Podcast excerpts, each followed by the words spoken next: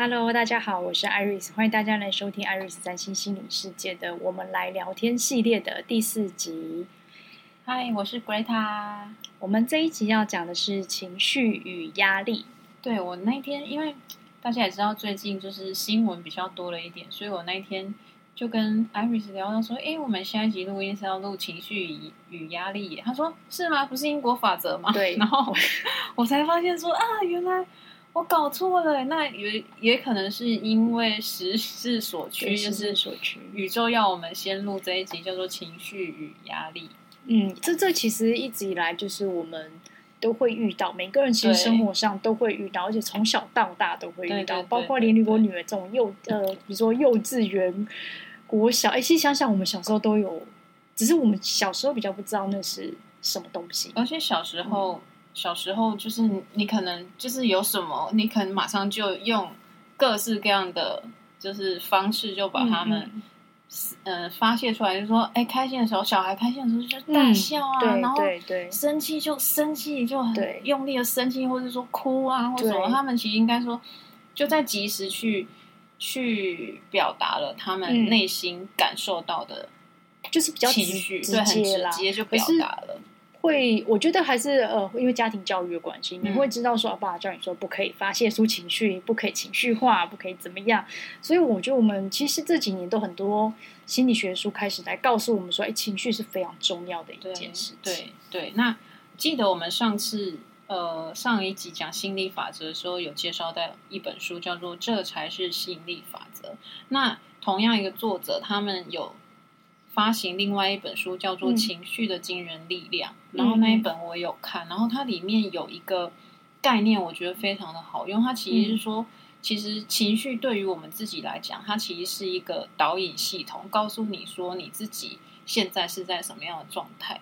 嗯，嗯，对。那通常我们会有情绪，都是因为不管是快乐情绪，或是悲伤，或者说生气，嗯，各式各样的情绪，它其实都是一个指标。那它里面，它书是怎么形容？它是说，它就很像是一个导航系统。嗯，那导航系统就很自然想到 Google Map 嘛，就是说，Google Map 通常它是会，当我们输入起点跟目的地的时候，它就会导引出一条他认为当下最适切的路径。路径对，对。那有时候我们可能走错方向，尤其是开车的时候，嗯、大家通常都会开导，现在都很习惯开导航。对，那有时候我们可能不小心看错，或者说，哎，分了一个心力走错一条路，或者说他的指引好像不是很清楚的时候，嗯、你走了走离偏离他原本给你的路径的时候，那个那个 Google Map 的那个小姐，她就跟你说，请在前面 两百公里，对对对，说你现在已经偏离路径了。嗯、对，那情绪其实如果说要用到拿来我们自己身上讲的话，它其实就是一个引导。他就会让你知道说啊，你现在对这件事情产生的情绪，是你现在对他的感受是什么？其实那个就是、嗯、就是一个指标。对，我听 Greta 讲讲这一段，就是他在书中听的这一段这个内容，我其实觉得是很好的，让我们去认识情绪这个东西，就是这个这样子的呃范畴，就是我们其实。不是把它当做不好或者是好，这不是用标签去定义这个东西，它其实帮助我们更贴近我们的路径。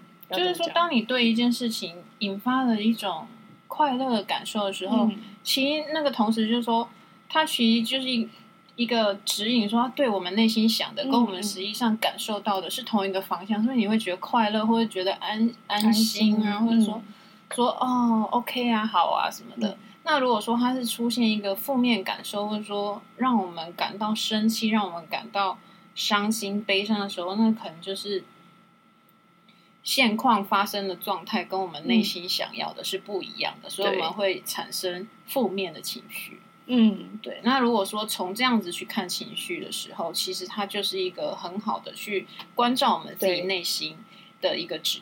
的一个指引，这样子。嗯，我发现其实这这这几年来，应该说好多年了。我觉得这一类的书一直都很多，真的非常多，非常非常多。我觉得从最早就是从往后看，大家都压抑的那个阶段，到开始正视情绪，到其实后来我我也读到有一些，他们也是讲类似的概念，就是你是既有情绪，然后去观察你自己嗯。的状态，嗯，但它不是一个负面的象征。对。对。对，那应该说，像很多人他们会觉得说啊，我要保持一个形象，或者说哦，我不想要去正向，或者说哦，我不想要让我自己的状态去影响到别人的时候，他们会选择去压抑自己的情绪，但其实。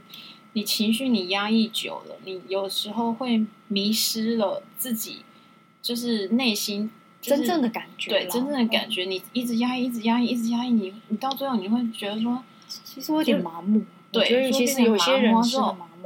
没，我没有感觉，我我没有感受。就是你问有些人，你问他觉得你有没有觉得很，就是你有时候你觉得这个事件会对他很冲击，可他可能就说我觉得还好。有那个还好，不见得是我们真的觉得还好，是因为他已经习惯，他的情绪不会吓到他不想接触到不舒服的情绪，所以他只会让他自己的情绪在那个麻木跟没有感觉的那个区块。但是压抑久了，其实不是一件好事，欸、因为就是会爆炸。他可能就会又从某一个。就是应该说，你你觉得你自己没有感觉，可是如果你其实是习惯压抑的人，那并并不代表你没有感觉，而是你选择去忽略它。对，可是并不代表那件事情并没有在你心中留下一些创伤，或者是说创伤，或者说那个怒气，你你憋在心里面，它。它其实是会累积的话，它是会长大的，它不是会消失。它就跟肿瘤 一样，肿瘤也是从很小块，然后就是那个一点小小的，然后你一直养它，养到对，其实所以呃，对，讲讲到讲到那个肿瘤，就其实身体它其实是会去反映我们内心的状态，所以那种其实压抑久的人，嗯，他很容易会有一些慢性病，其实也在这边。其实也是有急性，那就表示你情绪已经爆炸到极点，所以他会他会猛攻，有没有？对，所以所以大家就是从现在开始，可能有压抑情绪习惯的人，可能练习不要去压抑自己的情绪，然后把情绪当做是，就从我们讲的这个角度去看，说它其实只是一个指引，告诉一，嗯，告诉你自己，也不是要告诉外面人，他其实是告诉自己说，哦。这件事情现在我我感觉很好，那我就继续。那感觉不好，那感觉不好的原因是什么？我们自己去看我们内心感觉不好的原因是什么？那他一定会，他一定是跟你内心，他就是不平衡，你才会有比较会有负面情绪嘛。嗯、就是你就去看说，哦，那跟我内心想的有什么不一样？那那个情绪是哪里来的？那当然也不是说不能有，就是啊，你悲伤的时候就是悲伤啊，快乐的时候也是快乐，可是不要。就是尽量可能在那个当下就把那个情绪疏解掉，而不是去选择压在心里。我觉得有一些状况是，有些人他是不允许自己去展现不适当的情绪。嗯，比如说他就已经很生气，可是我可能没有办法允许我自己在那个状况之下大爆发，或者是把我的情绪表现出来。嗯，那那个状况久了之后，你就会习惯性在。压抑就会吞回来，比如说啊，我跟老板不开心，我总不可能在跟老板讲话的时候我还呛他吧？但是那个情绪他还是在我这里嘛，那他还是代表了什么？可是我怎么去疏解这个东西？应该是说，如果说哎，如果是怒气的话，其实你感受到生气，你当然可以不用当下。就是去爆发，很多人说哦，我深呼吸，先深呼吸 三次，让自己在当下的那个情绪先稍微平缓一点。嗯嗯、但是，如果我们把它当做一个指引的时候，嗯、并不是说你要在那当下去把这暴怒的情绪发出去，嗯、而是说我内心我知道我自己内心有暴怒，那表示我内在有某个不平衡的念头，对，它才会让我产生想要暴怒的这个感觉嘛。对，对啊，所以它其实是让我们就是。它的功用是让我们对内去看我们自己，嗯、而不是让我们去就冲出去就对 对这个世界，对老板特骂，对这个世界发怒，或是说对谁发怒，或是对对谁感到就是那些悲伤啊，嗯、或什么的。对，他就把它歇歇斯底里的发泄自己的情绪。当我学到这一个概念之后，我开始把情绪当做是我内在的一个指引的时候，他真的会。嗯你自然不会觉得说，我第一个时间就要把抵抗他，对，或者说放大，或者说哦，是谁谁谁让我不开心，我就要对他怎么样？而是我就看到说啊，原来不开心的是你自己嘛，而不是对方。对，对方如果就是通常大家不会去想要故意让别人不开心或怎么样嘛，不对不对？所以通常那个情绪是都是来自于先来自于我们内心，那我就会变成说，嗯、我把它当做是一个指引的时候，我就是先去看说，那我生气的原因是什么？或者说，哦，我伤心的的原因是什么？是我内在感受到什么？嗯，那当这样子的时候，你你自然其实可能不会在当下马上去反应出来，然后可能哦说出了情绪上。因为情绪而说出了你你事后会后悔的话，或者做了你事后会后悔的事情。可是他的那个指引反而让我知道说我自己内在不平衡。那我先回来看看我自己的不平衡，那有没有可以处理的方式？嗯、不是不是用那个发泄情绪的方式去处理，而、嗯、是说看了之后，看着自己内在之后，用相较相对理性，或者说。情绪过了之后，就可以好好的面对这事情，嗯、或者说好好面对对方，然后讲出你内在的真正的感感觉，而不是那种情绪、嗯、情绪性的发言，或者说哦，这我我理理梳理了自己的情绪之后，我可以好好的去就事论事的去处理事情。嗯所以我觉得这样应该说，第一步还是要很诚实的去面对你的情绪啊，因为这就是你不压抑的第一个很重要一件事嘛。因为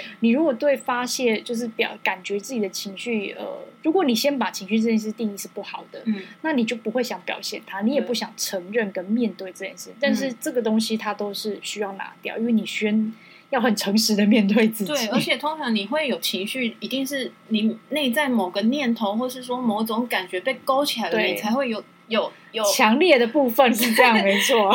对，所以其实其实他都还是回来看我们自己啊。你你你你先没有那个东西被勾动，你没有那个念头被勾动的时候，你不会产生情绪的。对，就是别人讲那些话，其实就是一段话，每个人解读的东西不一样。可是我对这里面有什么感觉？看就是我内在有一个产生的共鸣嘛。你产生的共鸣才会有感觉，然后有感觉之后你，你你有情绪，你才会。想说，那个情绪是对对别人还是对自己这样子？对，这就就像像是大家都喜欢，就是好，我们很简单，就是看新闻啦。说真的，看新闻，我们每个人解读的角度不一样。然后看同一个事件，我们产生的感感觉也不太一样。对，因为大家每每个人人生的经验不同啊。那有些人很气愤，有些人觉得啊，这不就已经过去了吗？或者说，嗯、哦，大家就。就事论事的来面对，嗯，或是什么的，但这的确是每个人观感都不一样，或者说啊，自己曾曾经也是就是受害者或什么，对，他其实都是勾动到你内在某一种过去的经验，或者说你自己的信念，然后让你产生了很多的想法，或产生了很多的感觉，嗯、对啊，到最后其实都就像我我我觉得我们我们录这 podcast 其实就是一直要跟大家说的是，什么事情都其实都要回到自己。对，就那我、就是、我才是宇宙的中心嘛，所有的一切都是从我我这个本体发射出去。哎、嗯，这有点像上次我上次不知道是靠哪一个，嗯。粉丝页，反正我忘，我真的忘记他名字。嗯、但他讲说，我们自己就是一台大的投影机跟投射机，就是那个概念嘛。因为你就我们是自己的导演呐、啊，对，所以你你就这边有什么东西，啊、比如说我现在可能感觉到看这新闻我很害怕，我就担心说啊，会不会也遇到一样的事情，或者是呃，我遭出以前的事情，或者是我为未来而担心。就是我从这里之后，嗯、因为那个情绪勾了我的东西，然后我就会再投射。就是我的投影机又在投射。所以，所以情绪其实是一个指引，让你看到说啊，我现在这就是我要的状态，或者说是负面情绪的话，就是去看到说哦，我现在有某些担忧，或者说哎，我过去有某一些事情，有某一些创伤，可能还没有处理掉。对，我觉得这是对。那它其实对它就是一个指引，让你知道自己的状态。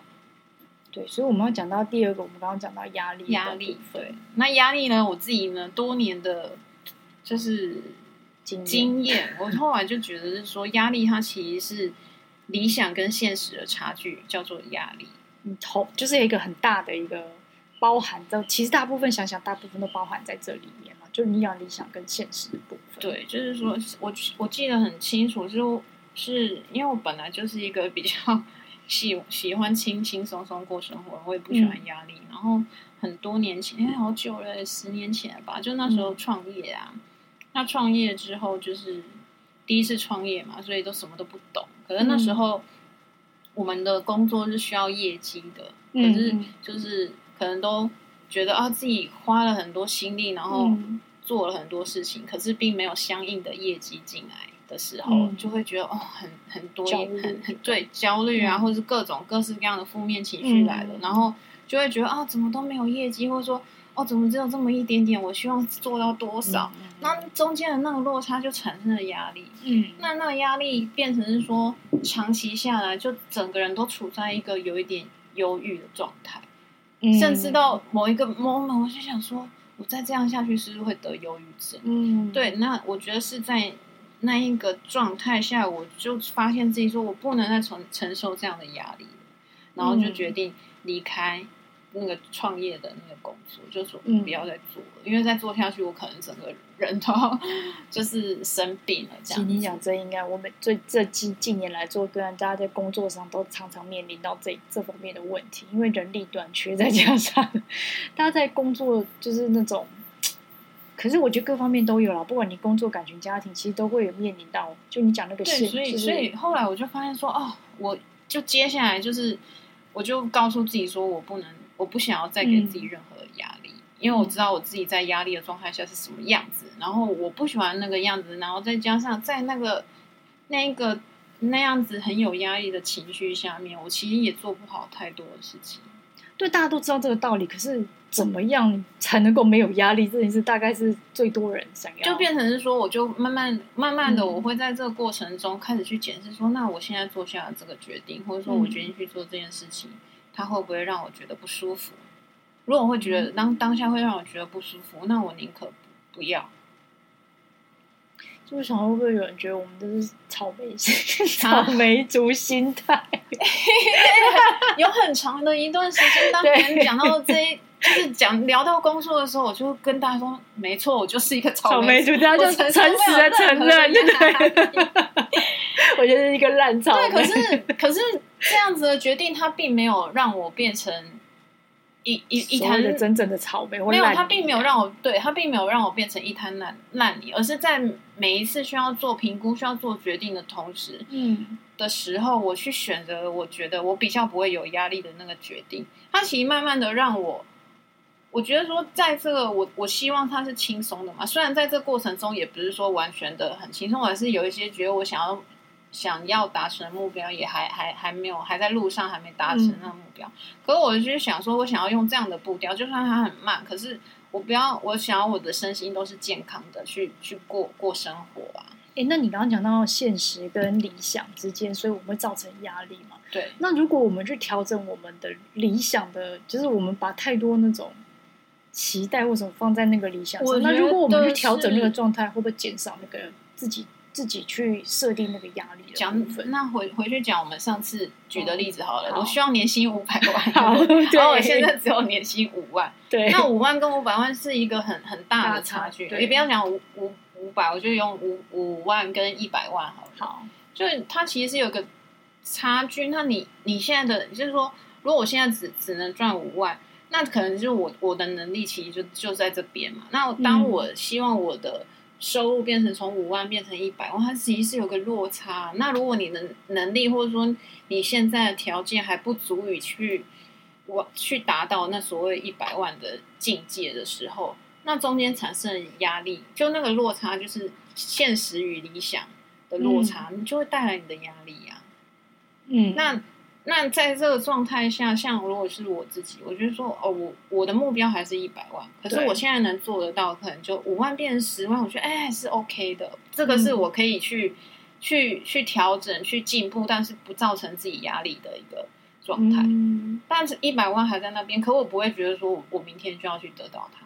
我先从慢慢的就循序渐进嘛。那在这个过程中，就是不要给自己时间。的压力，或者说不要给自己一个我一定要怎么样怎么样去做到那个那个目标，马上要达到那个目标。因为我觉得有一些人他会觉得说啊，我就是喜欢人生有挑战，可是，在那个挑战中，你如果是痛苦的，嗯，其实他其实就会带来很多负面的的的情绪累积在心里面。那你你不能排解的时候，嗯、其实你就会觉得每天生活都闷闷的、啊。那这样有比较好吗？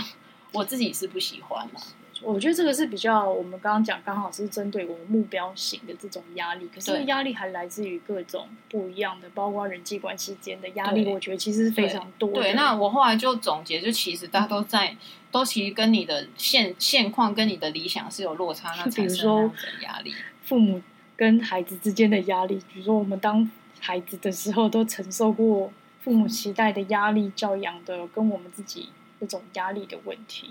那也算是一个，包括连夫妻，我期待你怎么样，但是我我期待你跟我的那是不一样的。嗯嗯、然后我们关系可能没有那么开心的时候，我就会感受到这个这个关系到底是会不会毁灭，或者是我们关系不好的那个压力。那个我觉得好像包含很多种。那是一样，就是你你现况是这样，然后你想要不想要这个？在现况你不想要，你想要去另外一边，但你不知道怎么过去。你你想要的理想中，它中间一样啊，就产生的压力其实就是来、嗯、来自于这边嘛。那我觉得应该是说，嗯、我想调整，但是我不知道怎么调整，或者说我想调整，但是我得先承认我现在的状态是这样，而不是一直有点。嗯、我觉得那种一直一直丢一个目标在那边，但是那个目标产生压力的时候，就会有点想那种好高骛远的那种感觉，哦，就那个断层落差很大，觉得自己都达不到，或者是一直都没办法。对，那那你应该说，在压力的状态下，其实它是会去削弱你的行动力啊，或者说削弱你的能、嗯、呃工作表现，或者说削弱你的。自身的能力的，因为说你如果是在一个很愉悦的状态下去做某件事情的时候，它会激发你的动力，激发你的创造，激发你的呃行动力。嗯，对啊。可是你你是在一个被压迫状态下的时候，你会觉得什么东西都好像蒙上一层灰。我自己会这么感觉。嗯，就是想要，但是又或是说会让你很容易就把事情。往坏的方面去想，对，你就会可能会相对悲观，或是，或者是说，会哦，我这样压力其实会也会让你很容易有情绪，因为你常常处在一个不平衡的状态嘛。嗯、你明明是在，啊、你在这，你明明在五楼，好的，啊，你你一直在想十楼事情，那中间的那个落差，其实你会很容易累积一些情绪，那情绪就让让人家爆炸啊，或者是说，你就很容易被很多事情勾动。然后，嗯、然后产生一些负面的、负面的那种心情啊。嗯，我觉得因为压力而引发的那些情绪，其实真的会有时候是累积过，多会压死一个人。对，然后消灭一个人的。然后，如果说你没有去调整那个状态的时候，那个压力一直在那边的时候，你长期下来，你整个人 可能都变了一个样。对，我觉得是，可是这个刚好跟我们刚好，我觉得今天讲讲这个主题刚好跟我们前三集其实又有串联在一起，因为有压力跟设定，其实跟我们前面讲的是你头脑里面的东西，其实是造成压力的主要原因所以其实也是主因啊，不能说它是之一，它就是主因啊。因为你可能很坚持这样的想法或信念，所以导致你会感觉到压力。比如说，好，我们讲简单，就是我们可能都觉得人要孝顺这件事情，嗯、可是真的有很多其就是不是的父母，你怎么去？你有，就是我真的有遇过一些个案，他父母真的不怎么 OK，对，家暴或者什么，那你还要去，对就是比如说哦，是爸爸家暴，可是妈妈在那环境里面，他就已经，他也想帮他，可是他又，你知道，他就会有一种很矛盾的那个状态是，他觉得自己要孝顺，就是要赚钱给妈妈，然后要跟妈妈在同一阵线或者是什么之类的。来了，就是他觉得自己要孝顺，这是一个他理想的情境。理想的情境是他对妈妈很好，可能对爸爸也还行。嗯、可是他现实的状态下是现况让他们没有办法真心诚意的去做这件事情嘛，嗯、所以那个压力是在于他的现况跟他的理想。哦一样还是有落差的状态，它才会产生那个被压迫的感觉。对，压力其实就是一种被压迫的感觉。为什么会有被压迫的感觉？嗯，就是你被外境强迫，或是你自己强迫你自己去做你现在做不到或不想做的事情，嗯嗯、那才叫做压力、啊。对对对，这个解释非常，我觉得蛮完整的。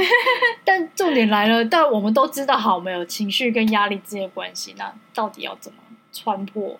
或是，除了我们刚刚讲，第一个就是面对，不管是压力还是情绪，你都是得诚实面对这。就像我刚刚问，就是我刚刚讲的，我自己怎么调节，就是说，在那个当下你，你你希望调节你的压力的时候，你势必要做一些选择嘛。所以我就会在那个一步一步慢慢的调整过程中，我每一步都去选。我觉得，哎、我呃选左或选右，我选右，我觉得我比较没有压力，我比较可以相对轻松，那我就选这个。就是在那个过程中，每在做每一个小小的决定，或者说在。在每一个小小的念头里面，我都去选择我自己当下会比较舒适的那一个决定，嗯、或者说那一个方向，然后慢慢慢慢去调整。例如说，你刚刚讲到那个爸妈的状态，让他觉得很有压力。对，那那可能那当下他先要去想说，那。现在这个情况下，我怎么做会让我自己先比较好过？所以不一定要先赶快去完成孝顺。就是说，你必须把那个空间挪出来啊！你你必须，你现在整个是被。压迫嘛，它是被挤压的很满的时候，你没有任何空间的时候，你怎么样去做调整？你让我想到一个更，就是我很有感的感觉，因为身为妈妈都知道，生了小孩之后，你的人已经不是你的人，Okay. 你要 take care 很多事情。然后，因为你刚刚讲到那个类似呃压力造成有点类似前忧郁症前期，对，因为我那时候生完小孩的时候，我觉得照独立照顾小孩这件事情，再加上小孩不是天使型的时候，嗯，其实又没有帮手。所以其实整个人对于你是一个新手状态，那时候的压力，我觉得铺陈的很满。那一整年，我觉得我也有类似的状态。我跟你说，我最极端就是我站在窗户旁边十二楼，我差点想跳下去。不是真的要，不是真的打开窗户跳，是你的念头。从那一瞬间，我就你知道，他那个情绪太强烈，以至于我清醒，就啊，原来我现在压力，压力很大。对，但是怎么去调是这件事情？我突然那一瞬间，我突然跑出一些想法，就是。我当初的理想状况可能是把自己设定为我可以把小孩安抚的很好。那所以我看过书，我觉得啊，小孩应该怎么样才是怎么样做对他比较好？我应该做怎么样才能是一个好妈妈？我去设定了这些理想的，但现实生活中，我的小孩就不是他们家些书里面讲的那些 状况。然后就想讲，我可能是很多种方法，他就是无法成为好养好带，以及我。所以我觉得那个过程里面，呃。其实也不是，应该说那一年后来到后来慢慢长大之间，我反而慢慢去调试是自己。就像你讲，我先放自己自由，或者说你在当时给自己一个好妈妈应该有怎样怎样怎样，你给了那个那个名称非常多的定义，嗯嗯，但是那所谓的那里面的定义，或者说你你你设定出来的那个框架，可能跟你的本心是有违背的。对不对？真的，因为我超爱睡觉的人，就来一个小孩，每天睡不到四小时，我那几年我都觉得我的人不是我的人。但是后来就是你讲的去选择，比如说我之前就很拼命的选择，一定要，比如说，呃，我要，呃，我那时候好像喝好的什么，对，我那时候就比如说让他没有所谓的对或错，比如说喝母奶，那时候让他这样，就是我真的喂母奶喂很久。后来隔了几年，就想就是慢慢会放开，说其实你不要做这些事，你也是好妈妈。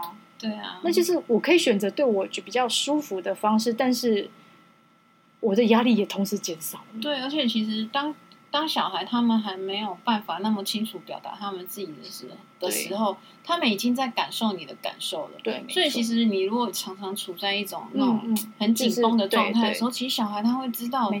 那他可能因为你的那种紧绷，他感觉到你也促成他，就是也很紧绷，就反而反而对常常哭啊，也常常 闹啊或什么的。我觉得这其实都是互相的。小孩的那个敏感性，所以后来每次来这里，就是我们如果是上到妈妈的这种歌啊，我们都会告诉他，妈妈的平安跟快乐是全家的幸福。好像那个很多节目、医生啊、什么书啊，好像都这样讲哦。对啊，但是我觉得不是说男生爸爸就不是啦。可是就像你讲的，我怎么样在这些，我先让自己感觉到是一个比较，我让自己选择舒服。对对，因为我觉得为什么不让自己舒服？某些状况也是我自己造成的，就是我的想法，你，你才有余欲去去。去往外去看啊！当你自己都已经是一个压力锅的时候，嗯，你随便就爆炸了，真的，对啊，很容易爆。就是你不爆，小孩也爆，就是就是以妈妈的观点，就是、就是你没有自爆，就是外面的人来爆。但是如果我我觉得这样，因为一路上来就发现，当我的状态比较不是处于担心他，或者是呃我焦虑的状态也比较少，或者是我自己情绪比较稳定，其实相对孩子也会比较稳定。嗯，对他也没有。而且我越担心他，就事情越多。